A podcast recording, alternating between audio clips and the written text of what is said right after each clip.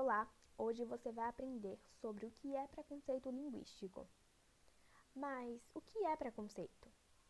Preconceito é qualquer opinião concebida sem exame crítico, ou seja, qualquer opinião sem nenhuma prova, sem nenhum comprovante. Linguístico significa a ciência da linguagem humana, ou seja, um conjunto. Preconceito linguístico de acordo com Marcos Bagno, que ele é um filósofo, linguista e professor, é todo juízo de valor negativo às variedades linguísticas de menor prestígio social.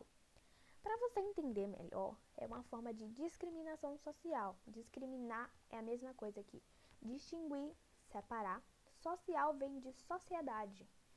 Ou seja, é a mesma coisa que julgar o indivíduo pela sua forma de comunicação.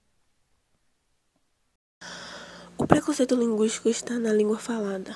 Na maioria das vezes, quando ocorrem situações de preconceito linguístico, é definido pelo desrespeito às variantes da língua, comentários ou atitudes de menosprezo ao modo como uma pessoa se comunica.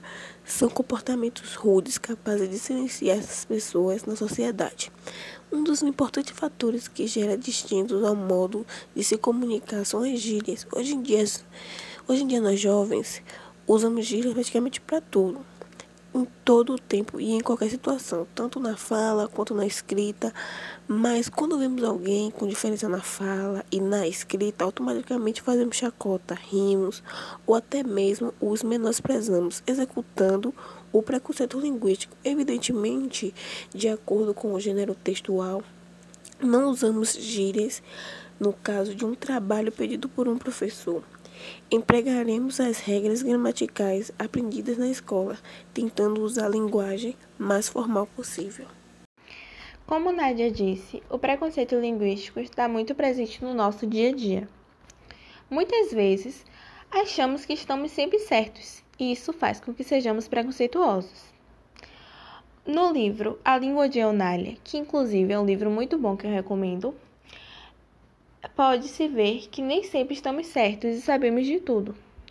A forma do outro falar por ser diferente não quer dizer que é errada. E daí já conseguimos imaginar uma solução para o problema, né? Eu, por exemplo, sempre achei que falar de forma diferente é errado. Se chegassem para mais pessoas que o português tem várias vertentes de fala, iria abrir os olhos para muita gente que já fez preconceito ou que são preconceituosas ainda hoje. A falta de formação nos faz termos atitudes erradas. Então, seria muito bom se mais escolas abordassem o assunto desde o fundamental, que é uma das fases primárias de aprendizado, para que crianças não sejam tratadas com indiferença pelo seu modo de falar e não levem como trauma.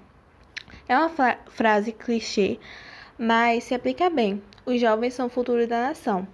Então, cortando o mal pela raiz, as crianças aprendendo desde pequeno a tratar bem os seus amiguinhos seria muito bom para o convívio na sociedade.